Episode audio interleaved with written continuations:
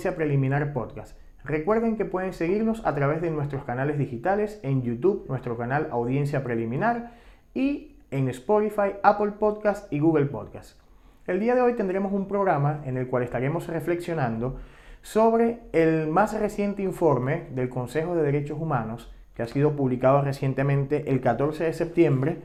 y que tiene como marco eh, las investigaciones que ha venido desarrollando este alto comisionado o la alta comisionada para los derechos humanos y un equipo de investigadores que en algún momento tuvieron la oportunidad de viajar a Venezuela y además tuvieron la oportunidad de hacer un registro sistemático eh, a través de la construcción de un expediente en el cual estuvieron contenidos grabaciones, entrevistas, fotografías, videos y distintos soportes jurídicos que a nivel nacional, en el caso venezolano, y a nivel de derecho comparado internacional, también fueron desarrollados por los distintos juristas que han tenido a su cargo la defensa o el seguimiento de los distintos casos de, em, digamos, eh, detenciones, de eliminaciones extrajudiciales y de los distintos procedimientos que el gobierno venezolano ha venido desarrollando con mayor fuerza desde 2014, de acuerdo a lo que establece el informe,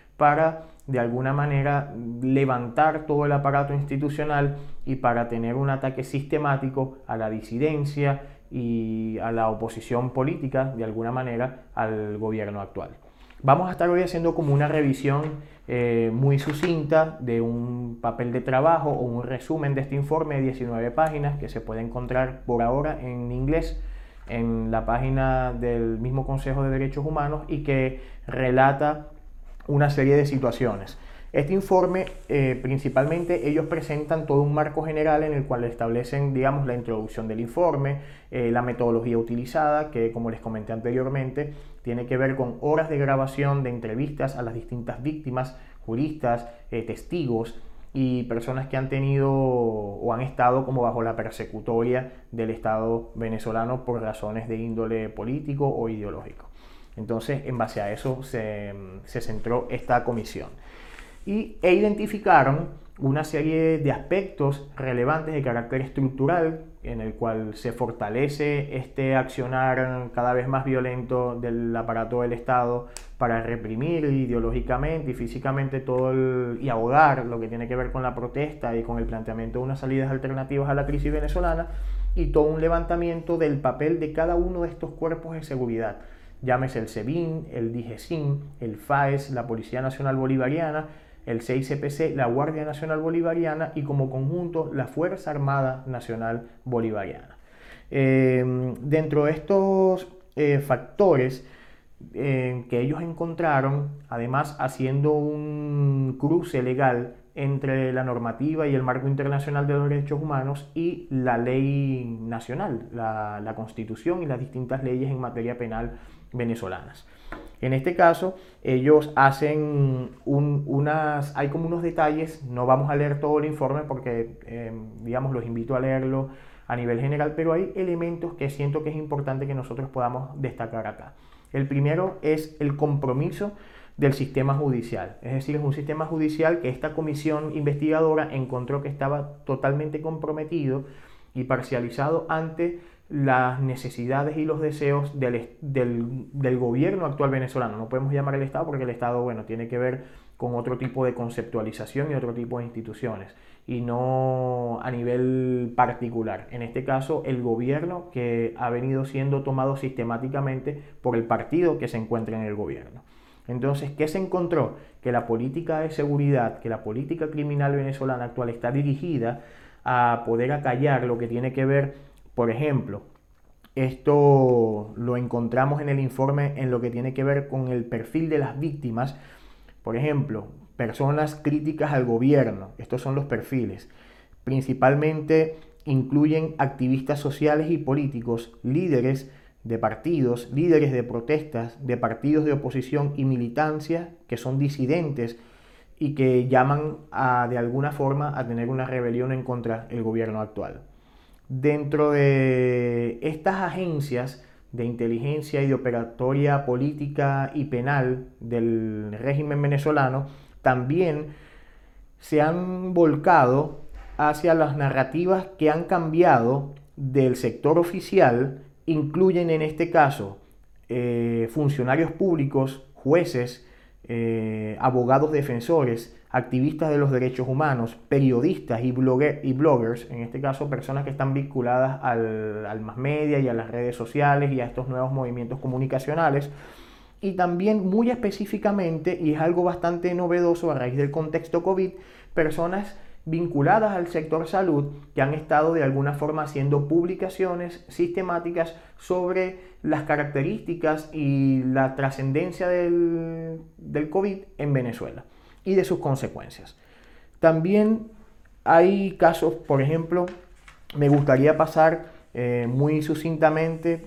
desde el punto de vista también de la estructura política que en este caso comenzó a ser atacada desde el cambio que se dio en la Asamblea Nacional en el año 2015 y comenzó un ataque a la inmunidad, a remover y a levantar la inmunidad parlamentaria de ciertos eh, diputados.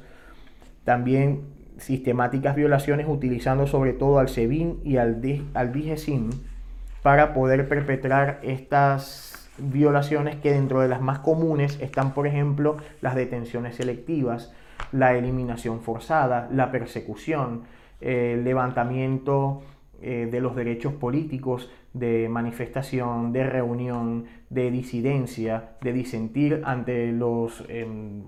las plataformas mediáticas, todo esto es perseguido. De hecho, dentro, como incidencia, dentro de, las, de los elementos que están en las medidas, eh, cautelares alternativas que se dieron en la famosa liberación de los presos políticos está la prohibición de establecer algún comunicado o de establecer entrevistas o de establecer pronunciamientos que puedan tener un impacto público. Otro tema bastante interesante y que llama y ha llamado a la movilización internacional recientemente a partir de la publicación de este informe tiene que ver con los elementos más de tratos crueles degradantes y con las torturas que fueron encontradas. Por ejemplo, hay 77 casos examinados, de muchos más que se examinaron,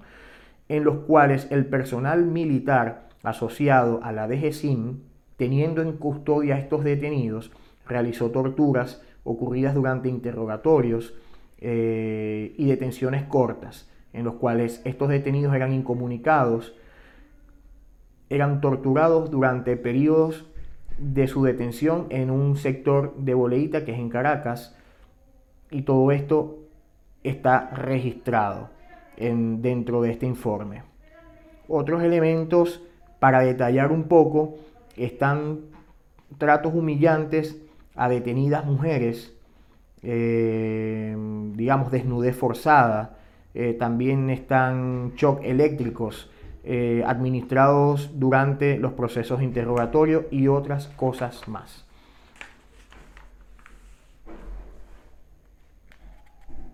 Elementos más de tipo jurídico, interferencia con la legítima y legal defensa y además la ruptura de los lapsos penales que están establecidos en la propia normativa en el Código Orgánico Procesal Penal en Venezuela.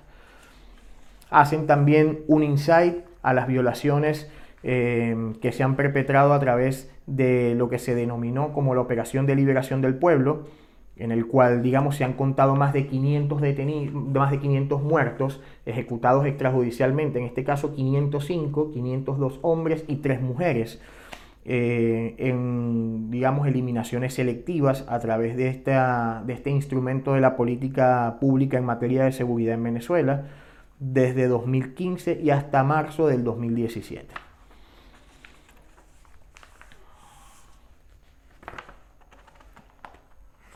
Otro tema, que en el cual me gustaría, digamos, compartir,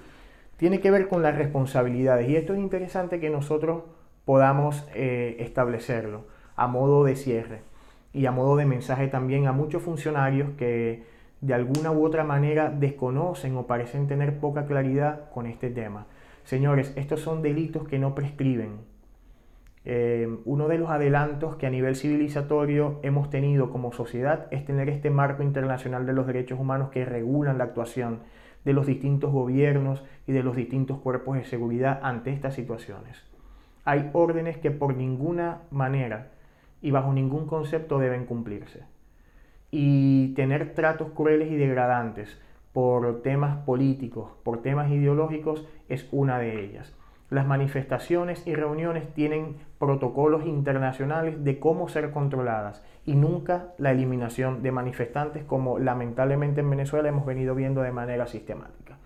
Muchos pensarán, y esto es a modo de cierre, reiterándoles además la invitación a buscar este informe, a leer y estar informados.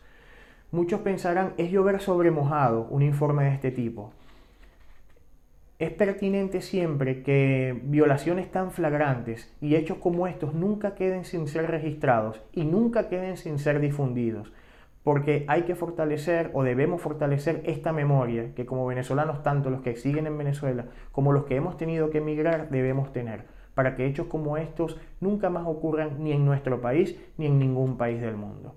Dentro de las recomendaciones en este informe está la persecución individual y colectiva penal sobre estos temas a nivel nacional y a nivel internacional. Y se convoca o se insta o se instruye a la Corte Penal Internacional para que tome acciones, se pronuncie y comience a realizar investigaciones de manera de establecer las responsabilidades individuales, pero también las responsabilidades institucionales, porque los funcionarios tampoco actúan a modo propio. Hay unas órdenes y de manera sistemática en Venezuela en estos informes está recogido de qué manera está operando el aparato del Estado venezolano, coaptado por un régimen que está de alguna u otra manera lesionando de manera sistemática a nivel eh, físico, a nivel psicológico, a nivel moral, a todos quienes deciden levantar la voz sobre lo que ahí está ocurriendo.